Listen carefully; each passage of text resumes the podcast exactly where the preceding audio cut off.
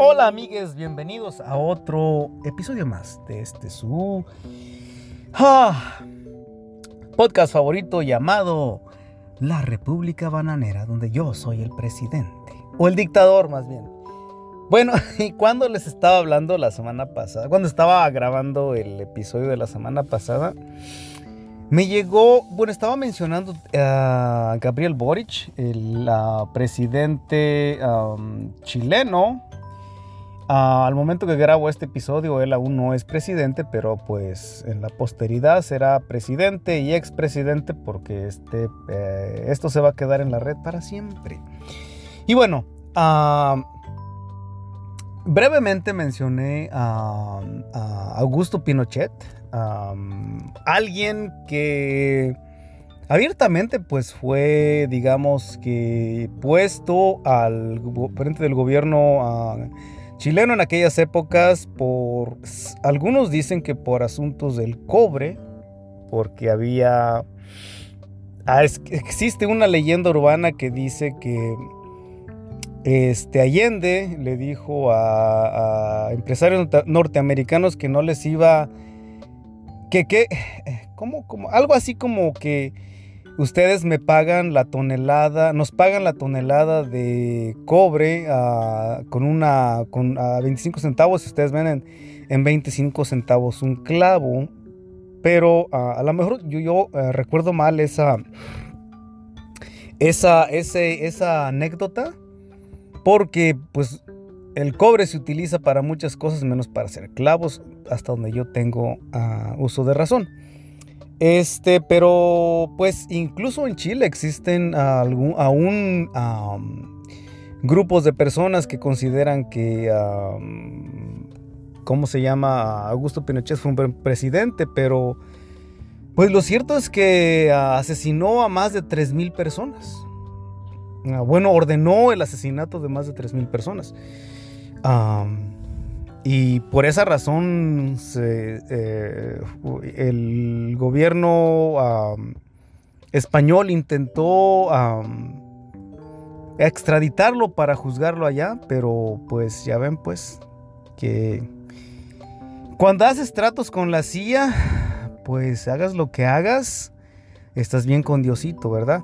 Bueno, y cuando estaba pensando en eso me acordé de una, una anécdota muy interesante y digo, para este episodio yo creo que ustedes necesitan, señores, pues ah, si están en casita, pausarlo, ir por unos ah, chips y un guacamolito, este, o una salsita y unos chips o palomas ya de perdida, ¿no? Porque, pues nos viene es un chisme.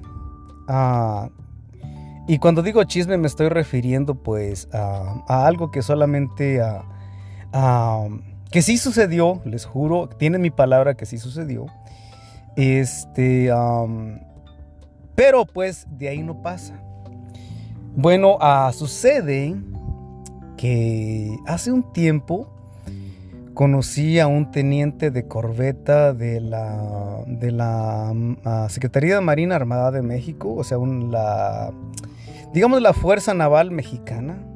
Ahora sí que es un militar y ustedes dirán, oh, teniente de corbeta, que eso me... Bueno, miren, no es gran cosa si estamos hablando... Eh, porque... No es gran cosa porque estoy hablando de un ah, teniente de corbeta, ah, un militar de carrera. Y creo que aquí tengo que ser un poquito más explícito con el asunto del militar de carrera porque, bueno, cuando digo militar de carrera les bueno, en México y supongo que en muchos países, como en Estados Unidos también, hay universidades militares. Ah, en Estados Unidos, que yo sepa, el gobierno, ah, ah, digamos que da becas a los, que, a los militares que estudian, pero el gobierno mexicano tiene universidades, propiamente universidades militares donde se forman los, los militares de, carrera, digamos los militares que están encaminados a ser militares de alto, alto rango en las Fuerzas Armadas. Y del militar que estoy hablando, este señor estudió en la escuela, heroica escuela naval militar. ah, que como propiamente lo he dicho, pues una, una, una universidad donde se educan a ingenieros, ingenierías de todo tipo. Este, esta persona, y bueno, cuando se gradúan de la universidad, se gradúan con el, con el grado de guardia marina. Si no, si no mal recuerdo. Este, en el año siguiente de que salen de la, escuela se les asigna una zona militar donde van a, a, hacer su tesis. Una vez concluida su tesis en esa zona militar, se les promueve a teniente de corbeta.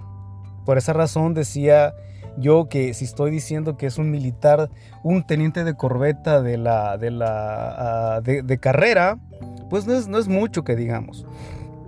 Pero bueno, este personaje es un poco ah, interesantísimo porque no tan solo, ah, bueno, y estas universidades son, al menos en México, que yo tengo, ah, que yo tengo enterado, es muy difícil encontrar un lugar porque la mayoría son hijos ah, de, almirantes, cuando estoy hablando de, de, la, de la Secretaría de Marina Armada de México, son hijos de almirantes, ah, son hijos de capitanes, ah, gente que ya está, digamos, en el gobierno, que ya, gente que de alguna manera forma parte del, equipo de gobierno de México, vaya. Para entrar en esa escuela tienen que, los concursantes tienen que pasar un examen de aptitud, un mensaje, un, digo, un examen médico, un psicológico. E, es una infinidad de exámenes y, si, eres, si pasa o que sucede que eres, ah, que no, la persona no es, que no pertenece, digamos, que por, por obra de la casualidad se coló entre los candidatos y se fue entre la, en, la digamos, en la lista de los, ah, de los ah, candidatos a ser alumnos, pues pasa por todos esos filtros, como quien dice, y en uno de tantos se queda, si es que, ahora sí que los que, digamos, que rejuntan, que son, ah, son niños, porque son niños, desde los 16 a los 18 años. Entre esas edades los, son los exámenes de admisión oficialmente.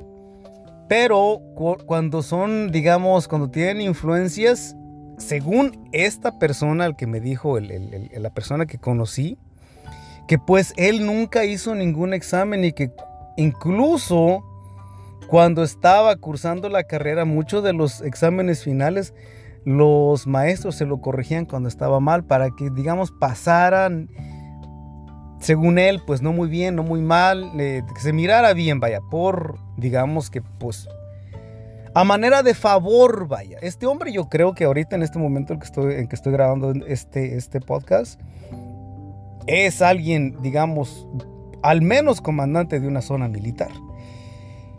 Y bueno, sucede, pasa que sucede que él me dijo que pues, y, y la verdad, e, e, él, él, es un, al menos cuando lo conocí, esta persona pues era bastante joven, era un tipo regordete. para todos aquellos que saben quién es Juan Diego, era como Juan Diego caucásico, sin el bigotito y medio gordo.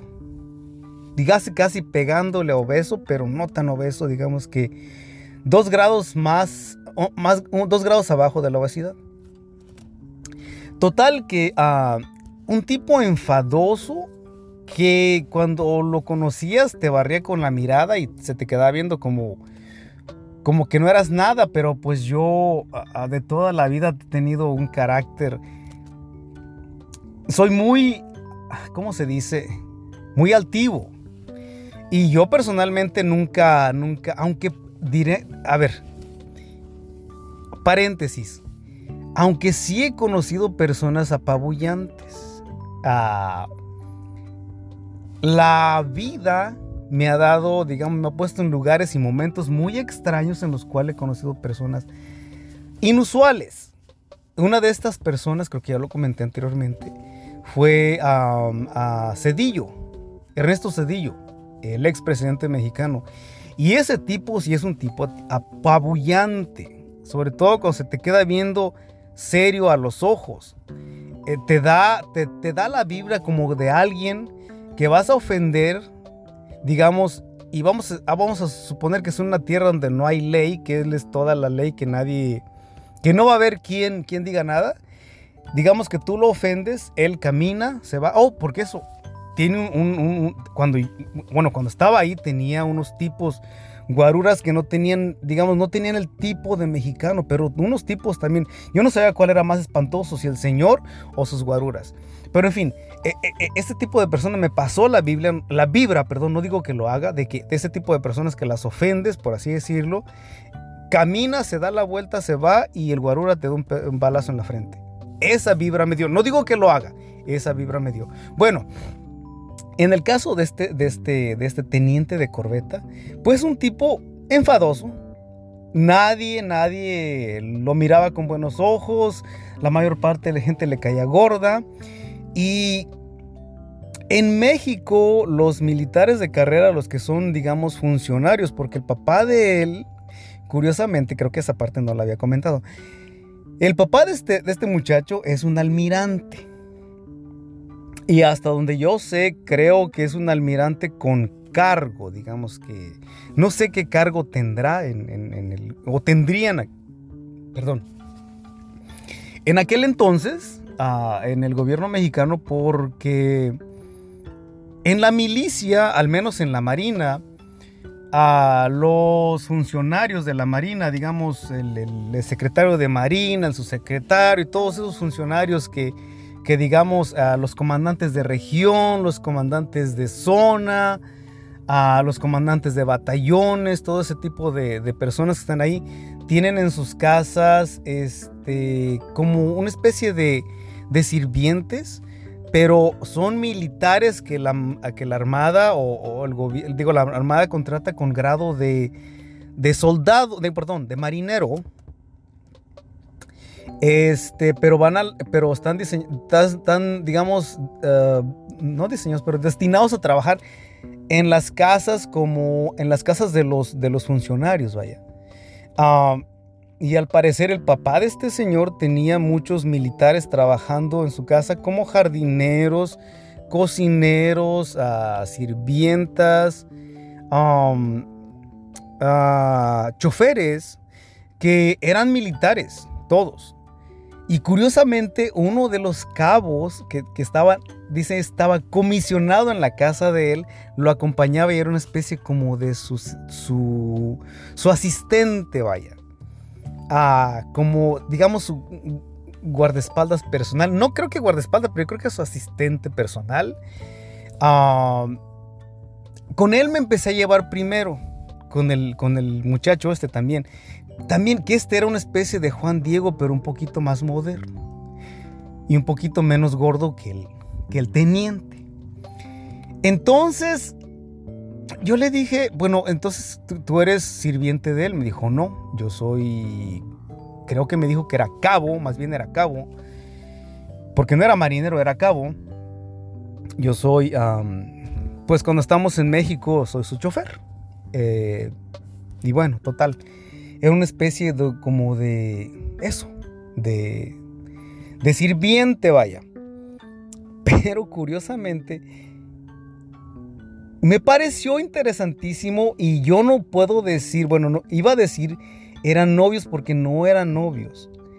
El, el, teniente tenía su prometida, una muchacha bastante guapa, por cierto ya estaba comprometido, al, porque en, en, em, en, la milicia mexicana, cuando estos cadetes um, salen del, del, de la escuela naval, hacen su tesis, se promueven a tenientes de corbeta, los, digamos que los más, los más, uh, ¿cómo se dice? Como él, vaya, que era hijo de un almirante, ah, hay programas de becas del gobierno mexicano, donde los mandan al extranjero a hacer lo que le llaman ellos diplomado, como una especialización en determinada rama que supuestamente les va a ayudar a, desempeñarse mejor dentro de la milicia mexicana.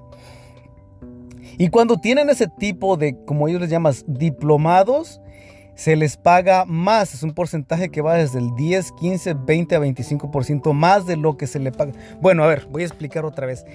Ah, ellos en el gobierno mexicano, bueno, sobre todo en la Marina mexicana, eh, tienen ah, una, parte que les paga el gobierno federal, otra parte que les paga el gobierno estatal. Y otra parte que paga el gobierno federal en base a las, especialidades que tengan esos oficiales ese, el, el, dinero que paga el, gobierno federal se llama haber y de acuerdo al haber se basa el, el, sobrehaber, que es lo que pagan los estados a los, a los militares. Y, por ejemplo, en estados donde la, el, tipo de vida es más barato, es, llevan, digamos, un 50, 60 o 70% más de lo que el gobierno federal paga a los militares y así si tienen una carrera como este señor que le iban a pagar 25% más de lo que paga el gobierno federal, en, arriba de eso le iban a pagar más. Si me explico, no sé si queda claro. bueno, total, que, ah, perdón, espero que no haya sido tan confundido, tan confuso, lo, ah, ah, lo cual digamos que no es tan relevante. Pero en fin, pasa que sucede que el, y esto yo me enteré por el, por el cabo, que el teniente era, es gay, pero él, digamos, gay de closet, por eso lo tenía a él, para evitar los escándalos. Y según el, el, cabo, yo, creo que el cabo no, digamos, el cabo yo creo que era e, es el clásico como le llaman en México, chacal, el que mm, le tira todo, pero por interés monetario. ¿Se me explico? Porque según él me decía que, que estaba con él, pues porque la familia de él había futuro para él. Oh, porque tenía esposa e hijos este hombre. Entonces había futuro para él y para sus hijos de quedarse con el teniente. Este, eh, según el cabo me dijo que, el teniente a la hora de hacer el chaca chaca era más femenino que su esposa. Pero curiosamente el teniente era medio homofóbico. Se pasaba hablando peces de, los, de las jotitas, mis comadres jotitas amaneradas. Total que, que yo nunca, le, yo nunca le, le di tanta atención al teniente, al teniente Jotito. Este, y de repente me empezó a hablar y a platicar y de repente un día, no sé si se estaba haciendo el interesante, este, pero él no sabía o él pensó, no, no lo sé, pero total, un día me dijo, uh, una vez que regresé de vacaciones, llegué a la casa y en la casa estaba Augusto Pinochet. Y Augusto Pinochet pasó una temporada en la casa de mis papás, porque la casa de mis papás tiene una, una casa contigua, que son, bueno, en realidad son dos casas en una propiedad. Y en esa casa estaba Augusto Pinochet. Augusto Pinochet tenía sus uh, guardaespaldas, pero sus choferes eran los choferes del Estado Mayor presidencial mexicano. El Estado Mayor Presidencial Mexicano es como el, eh, como el eh, Servicio Secreto de Estados Unidos. Ellos, el, Estado Mayor pues, tienen, tienen oficiales de carrera como este teniente que básicamente asisten al presidente y a los funcionarios de alto rango. Esto, incluye a diputados, senadores, todas esas personas importantes del gobierno son, digamos, custodiadas por el Estado Mayor Presidencial. Entonces, según él, cuando él llegó allí, a, digamos, a su casa, se dio cuenta que estaba Augusto Pinochet y que era asistido por personal militar. ¿Qué tan cierto es esto? No lo sé. ¿Tenía razón para mentirme? No lo creo. Este, estaba este muchacho haciéndose el inteligente, el interesante. Podría ser, pero ¿como para qué? Porque en ese momento yo fingí no saber, saber quién era Augusto Pinochet. Pero en fin, ustedes juzguen, comadres.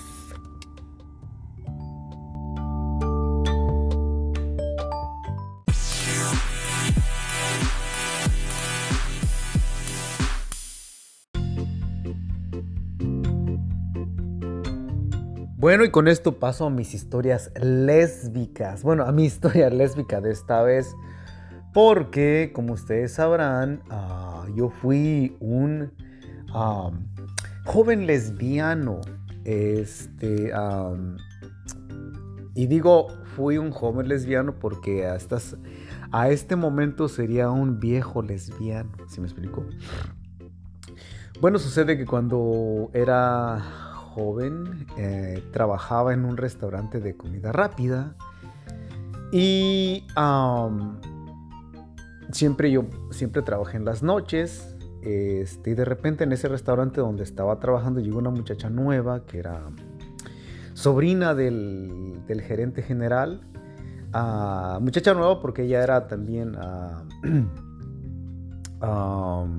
supervisor de piso digamos que estaría alternando conmigo y estaría en las mañanas y yo en las tardes. Entonces, este, una niña muy linda, bastante joven, no recuerdo con, era un mayor para mí obviamente, pero generalmente pues era más joven. Y muy simpática, muy agradable, este, guapísima, un cuerpo precioso y además tenía un bebé. Y este, pues cuando llegué el primer día, este, yo llegué y de inmediato me empezó a explicar qué había pasado durante su, turno, muy profesional, ah, muy inteligente también, lo cual la hacía bastante atractiva.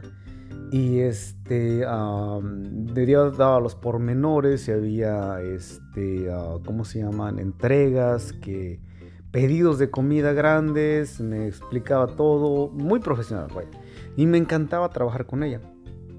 Por lo tanto, en las noches ah, yo le adelantaba toda la, papelería que tenía que... porque había una, especie de trabajo de oficina que se tenía que hacer, ah, que se tenía que hacer por el, ah, por, el supervisor de piso, como inventarios y todo eso, pero eran formas que se llenaban a mano. Este, y en su mayoría eran este, también eh, informes de ventas, de ah, informes de, de, ¿cómo se llama? De, ah, de, unas encuestas que hacían por teléfono, pero esas se podían, se podían checar en la noche. Y digamos a partir de las, de las 12 de la noche ya estaban disponibles. Así que todo ese tipo de cosas los hacía yo en la noche para que, y yo se los dejaba en una, en una especie de nota Ah, para que ella no, no, perdiera tanto tiempo ahí, porque generalmente en las mañanas había este, ah, gente que llamaba enferma, que no iba a llegar, y pues ahí era, perdía bastante tiempo en ella en hacer esos reportes y todo eso. Este, y le dije, mira, este, un día te voy a dejar aquí cuando tenga tiempo, no te prometo que todo el tiempo lo voy a hacer, pero voy a tratar lo más posible de que te deje casi todo lo que vas a hacer en las mañanas, todo lo que trabaja, tenga, tenga que ser trabajo de oficina para que no te veas tan, tan, ¿cómo se dice? Tan, tan acosada en las mañanas. Y me dijo, oh, gracias. Y así que vi, se, desarrolló una especie de, de, camaradería muy, muy, muy, muy, uh, muy padre con ella. Y generalmente, bueno, pues e, era notorio, todo el mundo en el, uh, en el restaurante pues sabía que, que pues yo también me gustaban los muchachos. Y al paso del tiempo como que empezó a agarrar confianza, este, quizá... Ah, muchas veces yo la saludaba con, diciéndole cómo estás aparte de, de chula de bonita. Ah, y bueno, como al principio pues ya, ya estaba claro que pues yo no, no le estaba echando los perros, aunque muy dentro de mí decía, pues chula de bonita está, ¿no? Este, un día me dice, ¿te puedo hacer una pregunta? Me dijo, bastante personal y fuera de lugar. Le dije, sí, claro, por supuesto. Este, le dije, mientras no me vayas a mentar la madre, yo te está bien. Dijo, no, no, no, no. Y me dice, ¿alguna vez has tenido sexo con, con mujeres? Le dije, por supuesto que he tenido sexo con mujeres. Este me dice, oh, ¿qué? ¿Y qué? Digo, pues, pues, ¿qué quieres, no? Hay mujeres muy guapas. Le dije, pues sí, he tenido la suerte, le dije yo. Solamente que pues ahora le dije, oh, dijo, ¿y tendría sexo con una mujer hoy? Digo, en esto, ahora. Le dije, mira, en ese, en ese, por ese rollo no, no, no soy, no me atrevo, le digo porque, pues, la mayoría de mujeres no les gusta que el hecho de saber que, a mí me gustan los muchachos, pues ya no les, no les, no les atrae, vaya. Personalmente yo no veo el sexo como, como una como una condición de género, simplemente pues algo que te gusta, ¿no? Y me dijo, oh, sí, sí, entiendo, bueno, y ya pasó. Y yo no, yo no ahondé por, para evitar problemas, aunque, aunque ambos estábamos, digamos que no, era, no, no, podría ser acoso porque pues teníamos, digamos, el mismo, el mismo nivel. Yo no la supervisaba ni ella me supervisaba.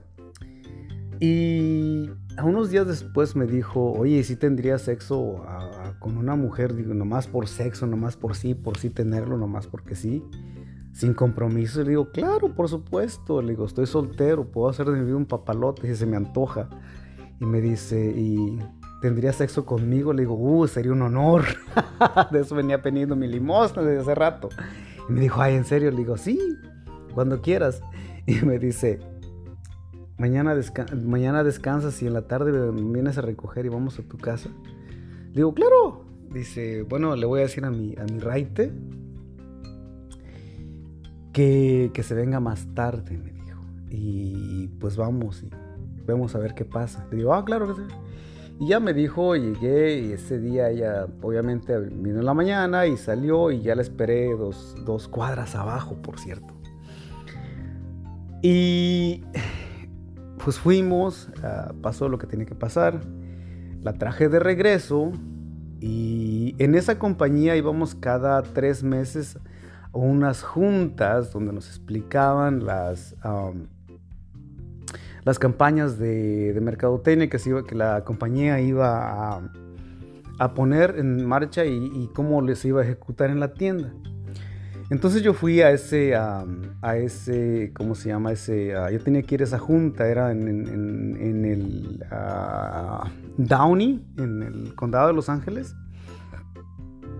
Entonces, este, llegué, eh, me estacioné, cuando de repente me pegan en la, en la, en el vidrio del carro, me dice, bájate puto, ahorita te voy a partir tu madre. Era una lesbiana una lesbiana medio gorda y sale con los gordos, ¿no? Este, uh, de esa muchacha es la que le iba a recoger todos los días. Y en dos o tres ocasiones fue a cubrir su turno y obviamente miró las notas que yo le dejaba a, a la muchacha en cuestión. Y yo creo que fue porque ella, trabajaba en la misma compañía, en, diferente tienda, obviamente. Entonces, en dos o tres ocasiones fue y a cubrirle yo llegué, pero como yo siempre tuve una, anteriormente eh, nunca tuve muy buen, ¿cómo se dice? Muy buen, buena química con las lesbianas. Ah, anteriormente ya había tenido roces con otras lesbianas que mm, me miraban y les caían en la punta del, del clítoris, vaya, perdón. Y, esta no fue la excepción. Las veces que fue a trabajar ahí cubriendo a esta muchacha con la que tuve sexo, este, de puto no me bajaba. El puto esto, ya ve con el puto y yo personalmente en el trabajo nunca, nunca pues era, era, una, era una supervisor de otra tienda y personalmente no, no, iba, no iba a meterme en problemas. Total, que esa misma lesbiana viene y me toca la ventana y me dice, bájate puto, te voy a partir tu madre, que quién sabe qué. Y le digo, ¿y ahora por qué? y me dice, ya supe que me andas, que me andas bajando a la fundana. Pues me dijo el nombre, digo, la verdad yo no sabía que era tu novia. Me dice, ¿cómo que no sabías? ¿Cómo te haces pendejo? Si yo iba todos los días a recogerla. Yo te miré, mira, yo, yo estoy ocupado, le dije, mira, no tiene caso que nos, que nos, que nos, resulta, perdón, que, que, era, que, eran, que eran pareja, vivían juntas, por eso esta muchacha me dijo que, que era una vez solamente, no solamente sexo y que, era, que iba a quedar entre nosotros. Y yo tenía, bueno, tengo, tenía reputación de que yo pues nunca, todo mundo me contaba sus, porque en esos restaurantes todo mundo se coge a todo mundo, o sea, unos, todos contra todos, en serio, ¿eh? Entonces, este, me contaban sus aventurillas, y todos casados, ¿eh? sus aventurillas entre sí y pues a mí yo nunca le iba a contar los demás ni, ni cualquier que quisiera sacar raja, nunca les decía nada. Entonces, ella sabía que yo no iba a decir nada al respecto. Pero sucede que aparentemente ella ya, la otra lesbiana ya sospechaba que esta muchacha traía algo conmigo. Entonces el día que yo, que tuvimos algo que ver, esta mujer fue y no le, no le, no fue a la hora que ella dijo, a la hora exacta que salía, miró cuando ella caminó hacia abajo, miró cuando la recogí y miró cuando la regresé. entonces me dijo, digo, entonces yo le estaba que duro y que dale, que nos vamos a partir la madre, una lesbiana, pero de esas, ¿eh? Entonces yo le dije, mira, no tiene caso que armemos este desmadre, yo no voy a pelear contigo. Porque si armamos un relajo aquí va a venir la policía y nos van a despedir a los dos. Y la verdad yo no tengo la necesidad ni las ganas de perder mi trabajo. Um, llámame lo que quieras, yo voy a la junta, este, si quieres entrar, entra. Y yo no, yo no, yo no estoy dispuesto a jugar este juego.